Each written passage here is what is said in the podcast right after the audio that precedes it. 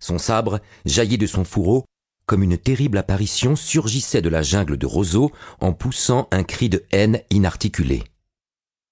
Olivia, levant les yeux du sol, aperçut ce qu'elle prit pour un sauvage ou un fou s'avancer vers Shah Amurat dans une attitude de menace mortelle. Il était puissamment bâti et nu, à l'exception d'un pagne lui saignant les reins. Son corps était couvert de sang et de boue séchée. Sa crinière noire était souillée de vase et de sang coagulé. Il y avait des traînées de sang séché sur sa poitrine, ses membres et sur la longue épée qu'il serrait dans sa main droite. Dessous les mèches de ses cheveux en broussailles, des yeux injectés flamboyaient, tels des charbons ardents aux reflets bleutés. Chien d'Ircanien vociféra l'apparition avec un accent barbare. Les démons de la vengeance t'ont amené ici. Un cosaque? s'écria Shah Amurat en reculant. J'ignorais qu'un de ces chiens avait échappé au massacre. Je pensais que vos cadavres raidis gisaient tous sur la steppe au bord de la rivière Ilbar. Tous sauf moi. Maudit sois-tu, lança l'autre. Oh, comme j'ai rêvé d'une pareille rencontre, alors que je me traînais sur le ventre parmi les ronces, que je me blottissais sous des rochers pendant que les fourmis dévoraient ma chair, ou que j'étais accroupi, avec de la boue jusqu'aux dents. J'en rêvais, mais je n'aurais jamais pensé que cela arriverait. Dieu de l'enfer, avec quelle ardeur j'ai désiré cette rencontre. La joie sanguinaire de l'étranger était terrible à contempler. Ses mâchoires remuaient spasmodiquement, et de la bave recouvrait ses lèvres noircies. Arrière lui ordonna Shah Amurat en l'observant attentivement. Ah Cela ressemblait au hurlement du loup des forêts. Shah Amurat, le puissant seigneur d'Akif, ô maudit sois-tu, comme ta vue me fait plaisir.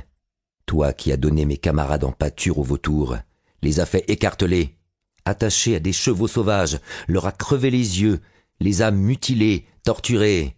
Ah, tu n'es qu'un chien, un chien galeux. Sa voix se changea en un cri de folie furieuse, et il attaqua. En dépit de la terreur qu'inspirait son apparence sauvage, Olivia était persuadée qu'il succomberait dès les premières secondes du duel. Fou ou sauvage, que pouvait-il faire sans protection face au seigneur d'Akif, protégé par une cuirasse? Un instant, les lames flamboyèrent et s'entrechoquèrent, semblant à peine se toucher pour s'écarter aussitôt. Puis l'épée jaillit comme un éclair, évita le sabre et s'abattit avec une force terrifiante sur l'épaule de Shah Amurat. Olivia poussa un cri devant la fureur de ce coup. Par-dessus le craquement de la cotte de maille transpercée, elle entendit distinctement la lame fracasser l'os de l'épaule. L'Ircanien recula en chancelant, son visage devenu soudain couleur de cendre. Du sang jaillit et s'écoula des mailles de son aubert. Son sabre glissa de ses doigts sans force. Grâce haleta-t-il. Grâce La voix de l'étranger vibra de fureur. La même grâce que celle que tu nous as accordée, espèce de porc. Olivia ferma les yeux. Ce n'était plus un combat, mais une boucherie, forcenée, sanglante, provoquée par une rage et une haine hystérique où culminaient les souffrances de la bataille, du massacre, de la torture, puis de la fuite, accompagnée de la peur, de la soif et de la faim obsédante. Olivia savait que Shah Amurat ne méritait ni grâce ni pitié d'aucun être vivant.